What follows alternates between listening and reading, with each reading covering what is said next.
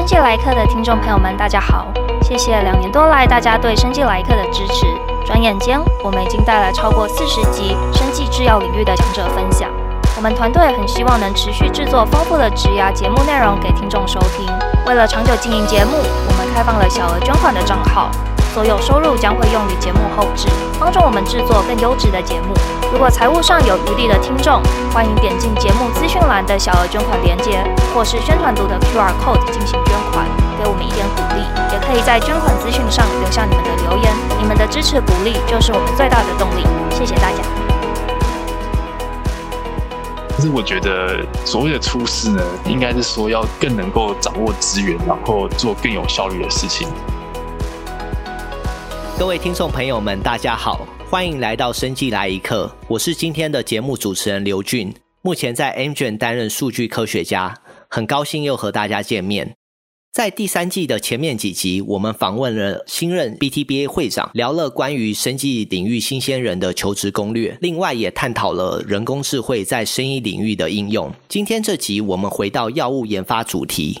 大家都知道，在整个药物开发到上市的过程，一共可以大约粗分为五个阶段：探索及开发、临床前测试、临床测试、FDA review 到最后的上市。整个过程平均耗时十到十五年，是个非常艰辛漫长但非常有意义的道路。为了让一般听众们更熟悉药物探索开发的流程，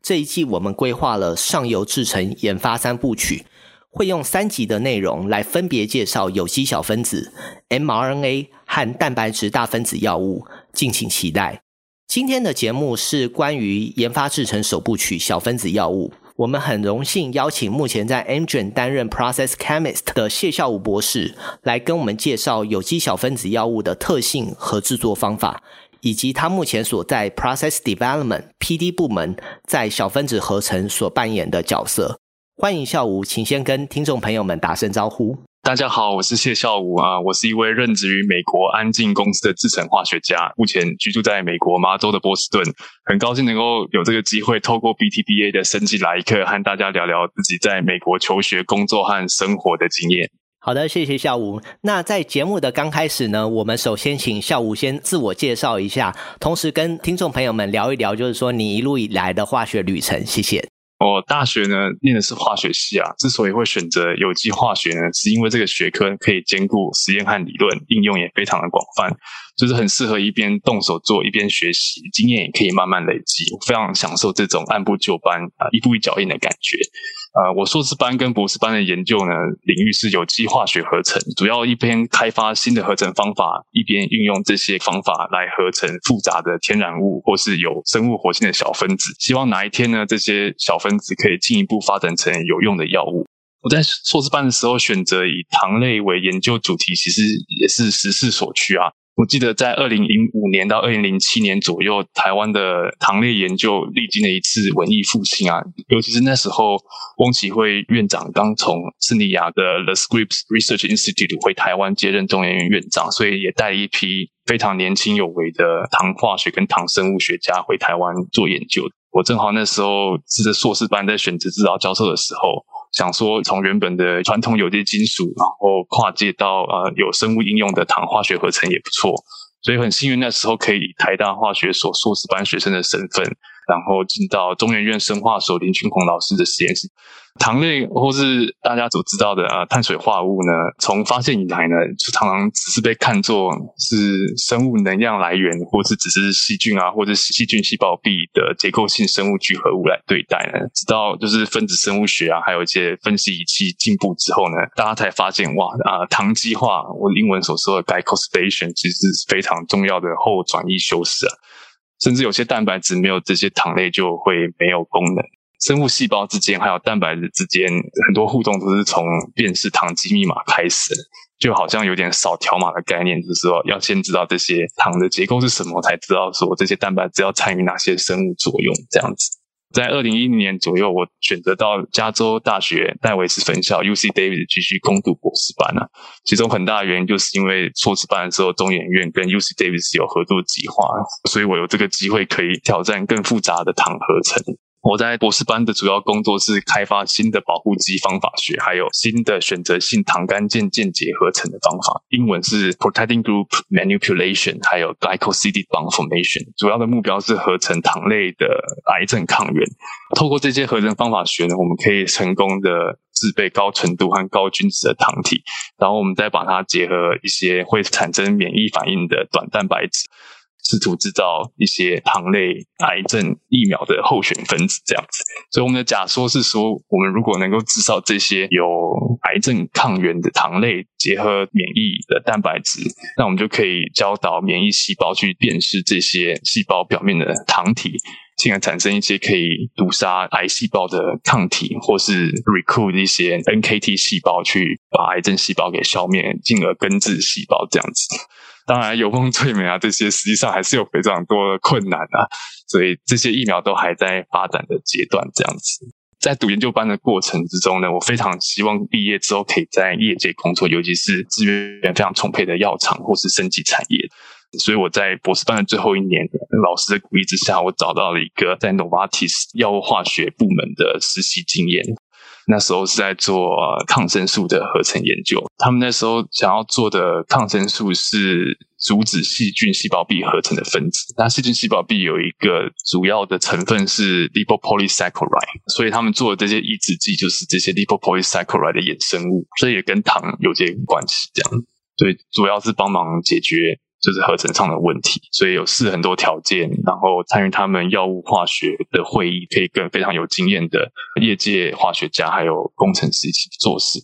就比较能够了解业界这些开发的流程，所以觉得非常的值得，更坚定的说，我以后毕业之后想要在业界工作这样子。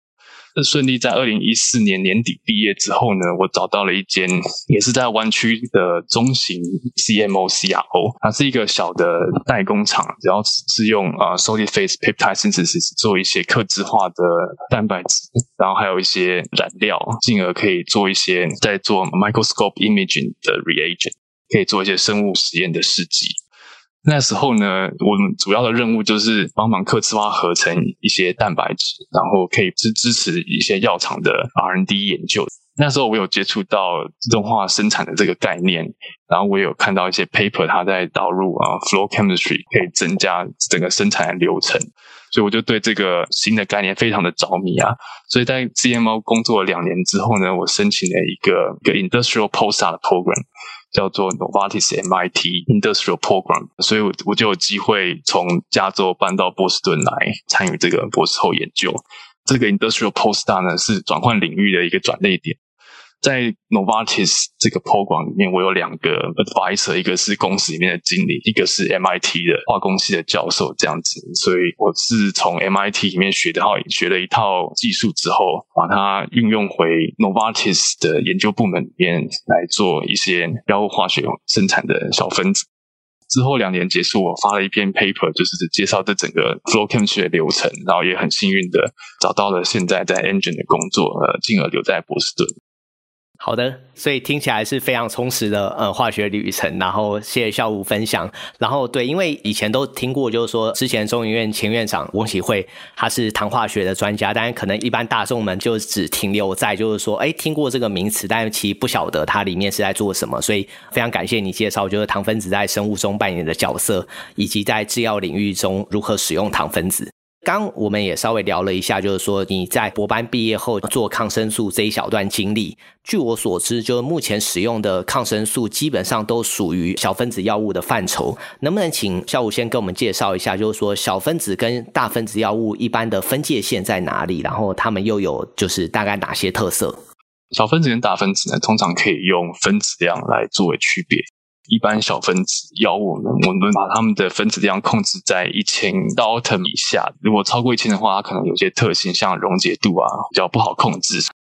大分子呢，通常是指蛋白质或者是抗体这类的生物制剂，主要是用呃细胞培养的方法来生产它。那小分子药物的话，主要是用有机合成的方法去合成它。所以虽然说都是化学分子，但是去制造它们的方法或是量产它的方法是非常不一样的。所以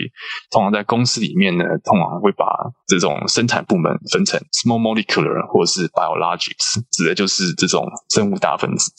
了解，所以非常简单的区分方式可以这样讲，就是说大分子一般是透过细胞生产，主要是蛋白质抗体的部分，然后小分子的话，通常就是用非生物的方式，然后是用可能用化学合成的方式，可以用简单这样子做 summary 吗？呃，是的，是可以这样说，没有错。当然，近年来我们也会引入一些生物催化剂或是酵素来进行化学合成，那也算是一种创新，这样子。了解，谢谢。好，那我在这边很快的，就是补充一下 Dalton 这个重量单位。呃，一般大家比较熟悉的重量单位可能是公斤或克。那可能很多人会询问说，诶，那为什么不用克来定重量就好了，而要搞一个全新的单位？原因是因为常用的重量单位对原子分子而言，它的量级太大。那如同下午刚刚说的，就是一摩尔的碳，也就是六乘以十的二三次方，这个碳原子才是十二克。所以，当我们今天要描述一个小分子，假设它有五十个碳的时候，我们很难用克这个单位来去描述它的重量。对，所以为了在原子分子层次定一个比较合适的重量单位呢，所以呃，科学家们使用 Dalton 来定一个碳原子呢，就是十二个 Dalton。所以根据刚刚孝武提供的小分子分子量一般是在一千个 Dalton 以下，所以意思是说它大概就是一百个碳原子。好的，那接下来我们回到主题，能不能接着请孝武谈一下，就是说合成化学在药物生产的重要性，以及近年来小分子药物的发展趋势。目前来讲，FDA 就是核准的药物里面，还是以小分子药物为主流。我可以说百分之六十、七十以上都是小分子药物。但是近年来有一个趋势，就是说慢慢的这些大分子啊，也会被加入到这种批准的名单里面。其实每年被核准的数量都一直在创纪录，这些药物的形态呢也会越来越多元，这样子包含不同的蛋白质制剂、不同的抗体药物。近年来甚至会有 antibody drug conjugate，就是把小分子跟大分子做一种结合的新形态。所以时代在进步啊，各种治疗方法也在进步。我们在做生产的 PD 部门也要适时的与时俱进，吸收新的方法来制造这些救命的药物。了解，所以听起来就是原本的小分子药物跟大分子药物是由不同的部门制造，但是近年来的趋势也是说，生物部门跟化学部门的合作关系也在加强，可以这样子说吗？可以这样说，没错，尤其是这些我们所谓 hybrid modality，都是需要两方面一起合作才可以实现。好的，谢谢。接下来的话就是说，我刚听到你介绍经历的时候，就是你谈到，就是说在诺华做博士后，还有现在在 Amgen 工作的时候，你都有用到 flow chemistry 的方式来做化学合成。能不能跟听众简单介绍一下 flow 技术的概念，以及它和传统有机化学合成方法的异同点？谢谢刘军问这个问题啊，其实这是我非常觉得很兴奋的一个领域啊，也是之所以我会来波士顿很大的原因。Flow chemistry 啊，可以被翻译成流体化学或是流式化学啊，其实是一种从二零一零年左右开始在有机化学界被提倡的一种生产方法。它的主要目的是要透过不同的帮浦胺反应器的排列组合啊，可以建立起一组流水式的生产线。大家可以想象一下，只要上游一直有原料补充啊，下游就会只有产品出来，所以是一种非常有效率进行规模化和标准化生产的流程。而且，flow chemistry 的制程设计也非常有趣啊！我们可以把不同的单元操作切割成不同的模组区块，因此呢，它可以面对不同的生产条件的时候，你可以互相组合，可以让整个厂区或是制造流程非常有弹性。再者呢，你要控制这些仪器呢，势必要导入很多监控设备，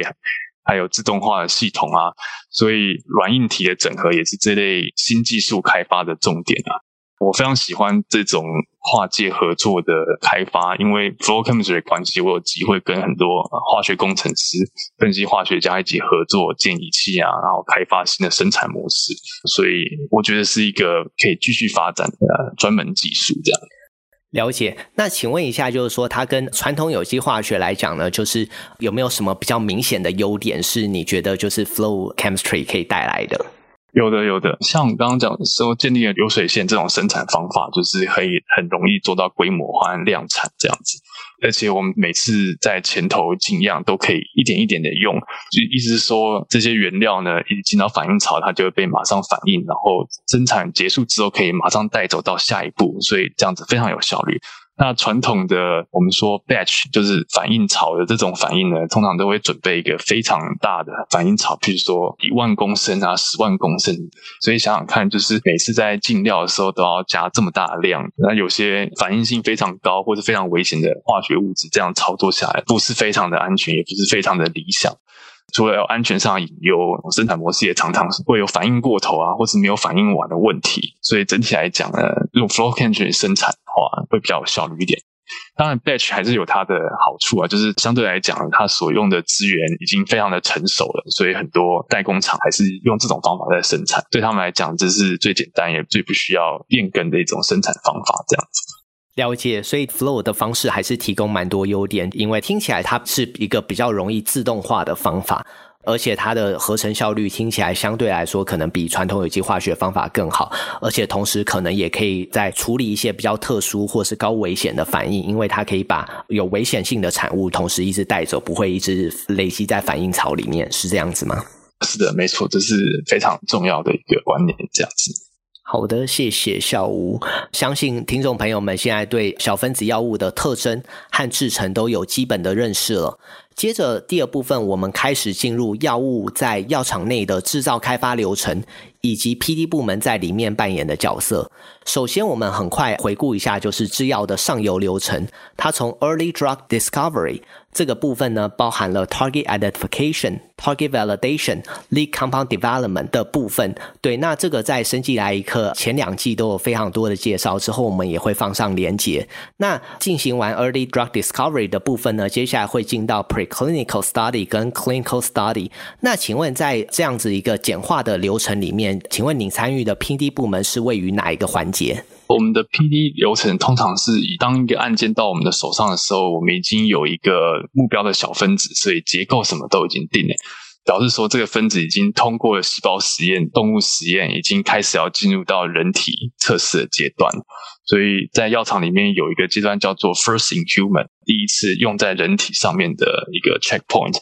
所以，通常我们拿到的药品都是已经通过了这个 checkpoints，然后已经可以进入临床实验。在临床实验的开发过程之中，它的需求可能会跟着临床实验的规模慢慢变大。那我们手上拿到的药物化学制成，可能只是当初要抢快，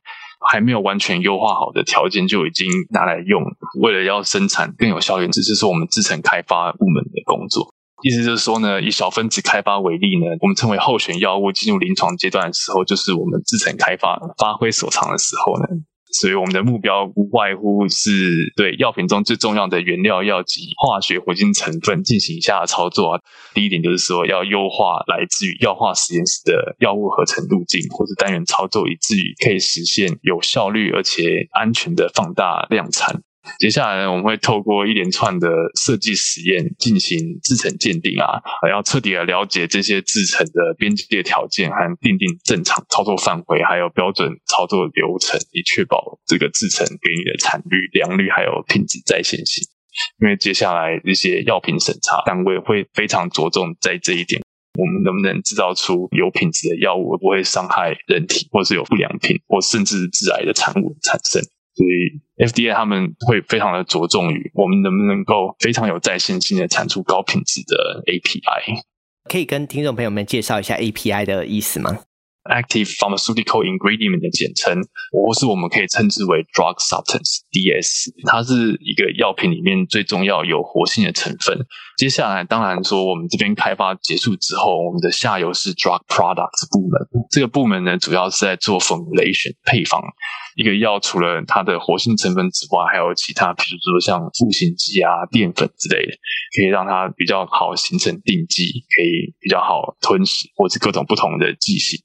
当然，我们在讲的是这些是口服药物为主，当然还有不同的像针剂啊，比如说像点滴、IV 注射之类的，都需要由我们的下游抓 Prada 的人继续开发。了解，那我可以很快的 summarize 一下，听起来感觉就是说，你们的上游是 R&D 部分，他们会开发药物的候选人。对，然后接下来他可能会做细胞动物实验，然后经过你讲的 first in human，然后接下来变成 drug candidate 以后进到你们的 PD 部门。那由于前面的话可能是药化部门，那他们就是为了抢快，然后就很快的能够做到生物实验的测试，就是相对来说没有效率的方式，但是它只要能产出少量的化学药物，然后能很快做测试。那当进到 PD 部门的时候呢，你们听起来是需要一个就是非常稳定，然后能够放大制成的方式，把这个药物第一个放大它的量级，第二个就是产生一个能 reproducible 的一个合成路径。在这个过程之中，你们可能要优化它的产率，然后找出比较好的起始的合成物，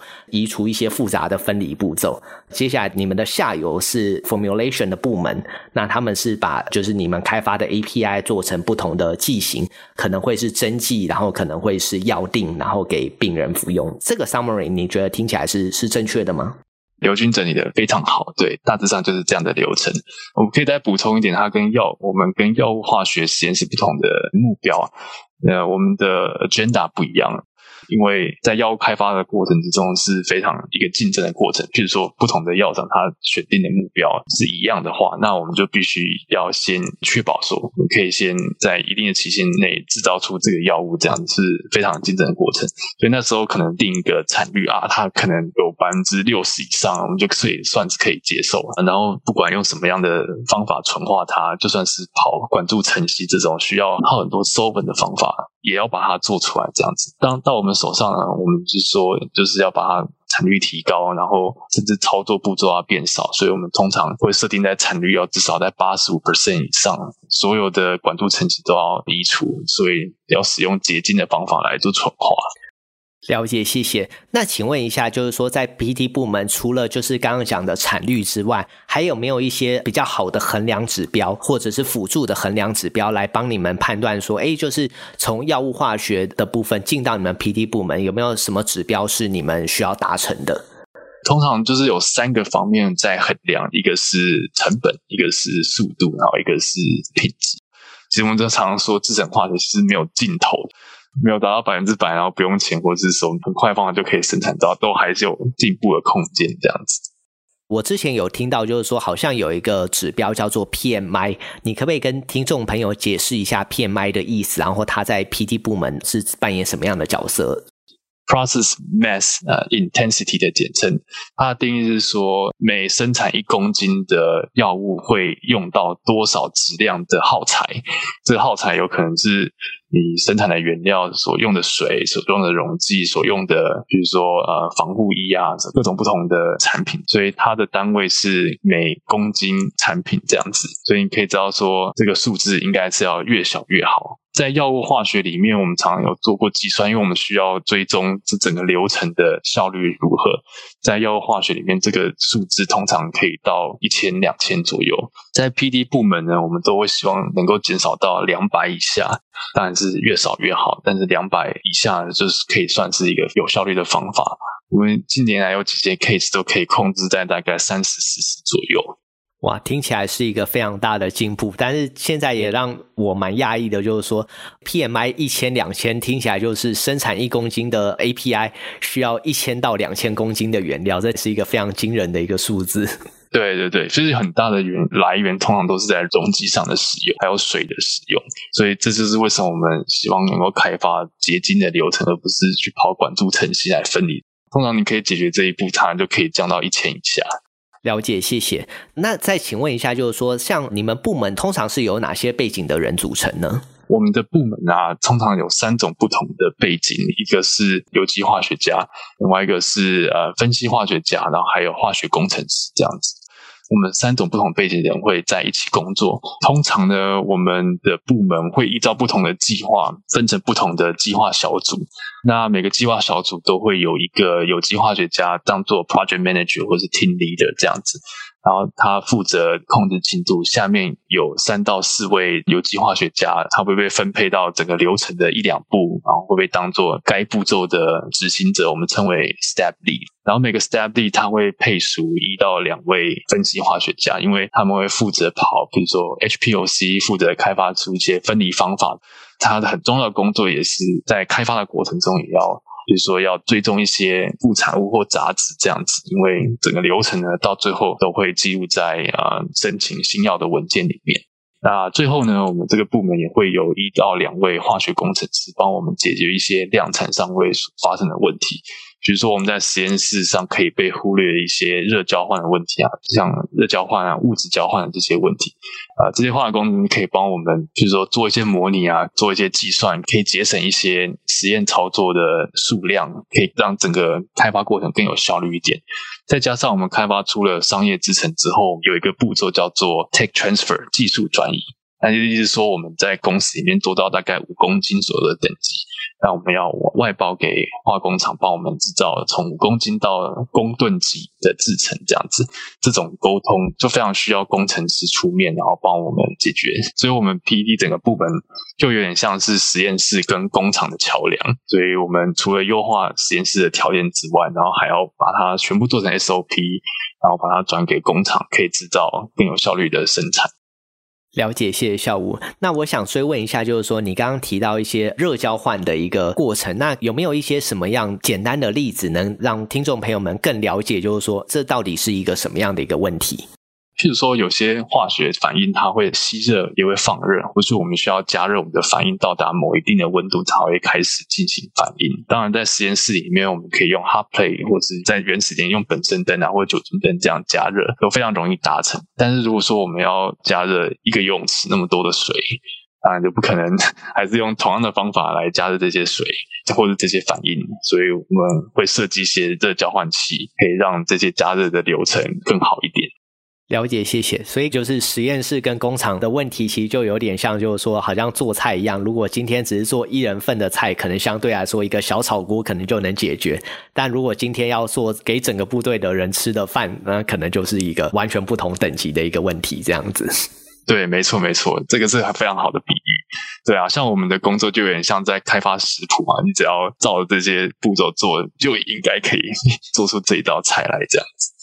好的，谢谢。很快再请问一下，就是说，像知道很多化学系出来的人，他们如果有合成背景的话，如果想继续从事跟有机化学相关的工作，除了在你们部门之外呢，可能还可以去药厂或是生技公司哪些部门呢？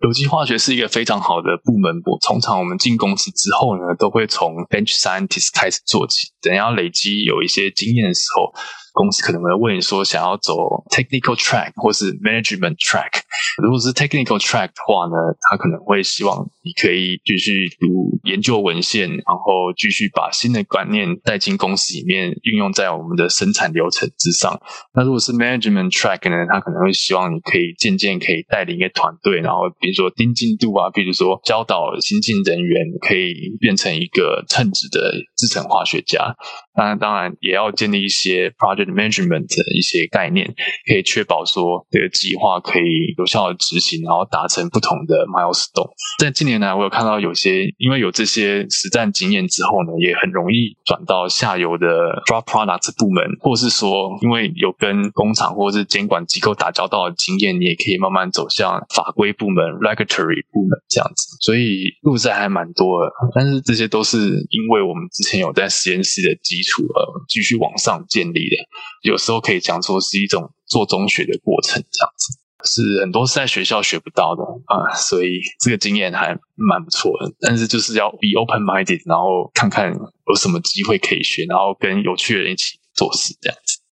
了解，谢谢。那这边我想很快追问你，第一个问题是说，就是你刚刚说，就是跟学校很不同。那因为我知道学校实验室跟业界实验室可能本质上没有太大的区别。那你觉得，就是说，你以前在学校的实验室做有机合成的经验，然后那现在在公司也是做有机合成，那你觉得就是两者环境，你觉得最大的差别是在哪里？我们用到的一些技术，在实验室里面，还有一些仪器，其实都很像，做的实验也很像。我猜最大的不同呢，应该是目标设定的时候的不同。在学校里面，我们比较多自由度可以探索，就是未知的反应啊，比如说引入各种不同的尝试，所以自由度是非常高的。如果在公司里面的话，比较像是说我们做的实验都要有一个目标、目的性在。所以通常都是跟整个团队的目标是要符合的，所以做起来我就觉得比在学校里面有效率很多，因为我们总是有一个目标要达成，那也不可能这样子无止境的试下去，所以我们通常也会有一个停损点，或者说有一些 checkpoint，说啊做到什么程度为止这样子。了解，所以听起来的话，是在业界工作，他的 timeline 可能会抓的比较紧。对，那可能在学界方面的话，比较在乎就是说你的最终的成果，就是比较忽略时间的成本这个部分。嗯，很快，请问一下，就是说，那你觉得在合作方面，你觉得就是学校跟业界工作有显著的不同吗？呃，现在科技真是日新月异啊，所以就是光靠一个人的力量，不如说为了达成一个目标，有一个团队啊一起合作会比较有有效率一点。所以我们通常会讲说，我们希望可以找到的同事呢。都要是一个 team player，就是大家可以扮演好自己的角色，然后达到当初设定的共同目标，这样子有点像一个球队在打球，大家有不同的位置，各司其职，这样子才会是一个运作良好的团队。就是说，像打篮球的时候，不可能都是自己一个人上篮，所以也是要跟不同的队友合作啊，才可以得分这样子。在这点上，我完全同意。所以听起来就很像 PD 部门现在的，就是说，你们有有机合成的人负责合成小分子药物，那有分析化学的人帮忙 characterize 它的纯度或者是一些呃物理化学性质，有化工的人帮忙你们在放大制程之中解决就是他碰到的问题。所以听起来感觉就是这三个角色组成一个很好的球队这样子。对对对，没错。像我们有机合成的背景点，通常都是聚焦在说解决化学上的问题。就譬如说，哪天工厂又发现了新的副产物。那我们可能就要想办法做一些实验，去重复这个实验，找到问题的 root cause 在哪里，就可以针对这个 root cause 去避免它，不要让它产生这样子。那知道这些条件之后呢，我们就可以跟分析的同事讲说，为了要解决这个问题啊，可不可以请他们开发出一些分析方法，可以针对这个副产物，然后可以把它分离出来，或者把它鉴定出来到底是什么，是不是能够符合我们之前的假设。同样的呢，我们也可以把这个 information 呢交给化学工程师，说我们要怎么样设计这个反应槽。譬如说之前会发生这个反应，可能是因为加热加过头了，所以可不可以请他把一些热交换器的设计要重新再设计好一点，这样子？或是说它可能是因为搅拌不均匀所产生的，或者因为它可能有局部放热还是什么的，所以有有一些地方煮过头了。所以这个地方要请他们再注意点，帮忙设计一些新的搅拌棒啊，或者是不同的反应槽。我第二个呃 follow up 的问题是说，就是我记得第一季我们请了一个讲者孙大俊博士，他那时候简单介绍了一下 CMC 部门。那据我所知，他好像也是一个跟化学相关的一个部门。那可不可以请你再很快给我们 review 一下 CMC 部门它的角色，然后它跟你们的 PD 部门是上下游关系，还是合作关系，还是有一些什么其他的连结？谢谢。CMC 的全名是 Chemistry Manufacturing and Control。这是在申请新药上市的时候的一个 document package，意思是说，监管机构会希望了解说，我们药厂是怎么样制造这些化学品，我们要想办法用这些数据去说服他们说，我们有一个可靠的制程。所以说，整个制程开发的流程呢，都要 summarize 在这些文件里面，来说服监管机构说啊，这是一个可靠的商业制程，再现性也很高，不会有品质上的忧虑这样子。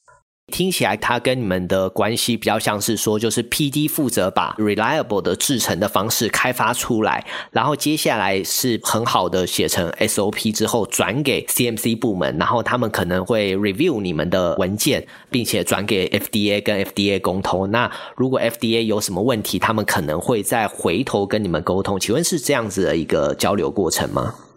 我们有不同的文件，CNC 的文件比较像是应付监管单位的，但它是从我们这些详细的给工厂的 SOP，就是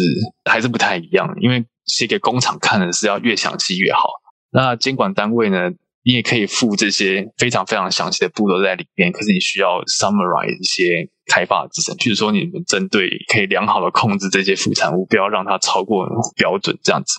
那有时候我们也会定一些产品的规格，比如说哪些副产物是小于几个 ppm 啊，几个 percent 以下，那他会问这些数值是怎么来的。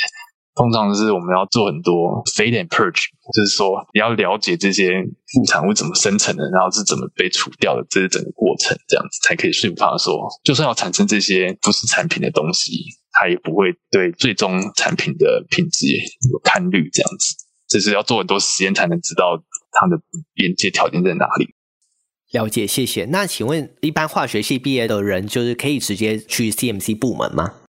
有化学的背景当然是很好，没错，因为这些都是针对制成的文件这样子。直接去的吗？我好像还没有看过，通常都是说已经有一阵子经验之后，然后再转去那些部门这样子，会比较有概念。要不然你可以参加一些课程，有一些培训的课程啊。不过呢，通常都是在教你哪些 guideline 啊，哪些法条要遵守。其实有点枯燥啊。了解，可能蛮多刚毕业的 fresh PhD 通常很难直接去 CMC 部门，可能通常都是有一些在业界可能待过一阵子做 bench scientist，有一些实际的合成经验，那比较资深以后再考虑转就是文书 document 比较相关的工作这样子。历经过几次计划之后，你可以看得清楚这些流程是怎么一回事，然后可以渐渐转到那些部门去。我看到的很多例子是这个样子。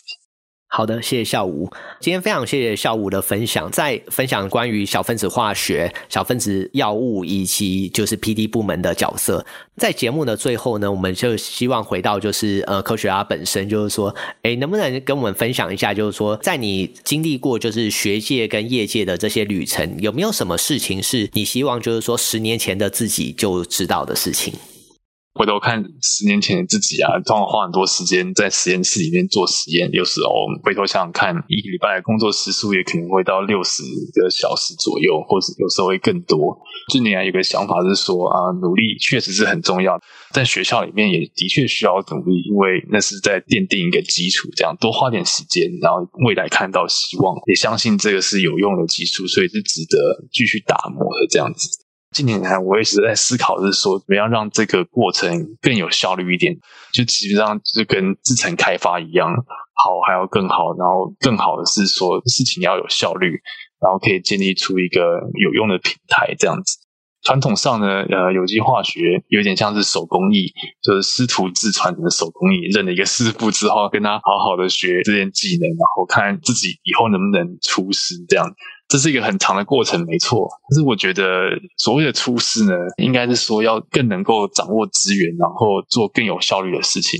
就是说，近年来我们可以看到工厂四点零啊，还有这些自动化变成一个趋势。另外一点就是说，我们在做实验的时候，也会产生非常多的数据，我们称之为 data-rich experimentation。就是说啊，产生这么多数据，要怎么样好好利用，让这些资讯的 pipeline 建立起来，也是一个非常重要的课题。当我们有这些平台之后，或许可以让这整个流程更加有效率，这样子。所以就不是说所谓的凭直觉或者凭经验、纯粹猜测，而只是是要有数据基础的做 data-driven decision。对于现在还在学校里面的年轻化学家来说呢，我想说，只是除了要去打好自己的基础之外呢，也要有一个开放的心去面对新技术，与时俱进，这样子。有时候有些有些技术就是出了学校之后，可能三年五年内就已经不是最新的技术了，所以还是要有一个目标在，然后要驱策自己。所以我觉得来波士顿其实是一个蛮好的选择，因为这附近公司林立啊，研讨会很多啊，就是有一直都有机会接触新的人事物。所以我觉得啊，BTPA 这个 Podcast 的节目也有这样的功能。其实我来就是能够来波士顿研研究所，最后你也有参加过 BTPA 的年会。然后，那是我第一次来波士顿，然后就是很喜欢这边的气氛，还有遇到的人，所以希望 B T B A 可以保持这样的传统，让更多人参与我们这样子。非常谢谢孝武的分享，所以在这边勉励就是说，目前在实验室的 chemist 或是各个领域的 scientist，除了在关注实验之外呢，可能有时候也抬起头来看看外面的世界，然后了解一下其他领域发展的趋势，说不定都能跟手中的 project 能产生关联。其中一个很有效率的方式呢，就是持续收听生机来一课，然后我们会邀请很多非常有经验、有专业的人士来跟大家分享各自的领域。今天非常谢谢孝武的分享，在之后的生技来一课呢，我们也会持续的把二部曲跟三部曲做完，就是分别是 mRNA 还有蛋白质药物的制成跟大家介绍，请大家持续关注生技来一课，非常谢谢大家的收听，我们下次再会，谢谢大家。生技来一课 Moments in Biotech 第三季由 BTBA Boston Taiwanese Biotechnology Association 制作，谢谢驻波士顿台北经济文化办事处的赞助。本集节目主持人有许祐田、刘俊、以放孟宪伟、纪威佑、Rick，还有我陈乃群。后制团队包含刘继秀、洪慧芳、涂新芳、林茂然、林婉容、吴云云、潘云仪、陈君伟、卢维忠。宣传是陈范恩，并感谢顾问团队 Joe 李彩仪、Margaret 魏佳音、Erica 蔡佩珊、Phoebe 蔡涵婷、洪信怡。如果你喜欢我们的节目，欢迎到你所使用的 Podcast 平台留言，并给我们五颗星的评价，也可以到我们的脸书留言。我们下一集再见，拜拜。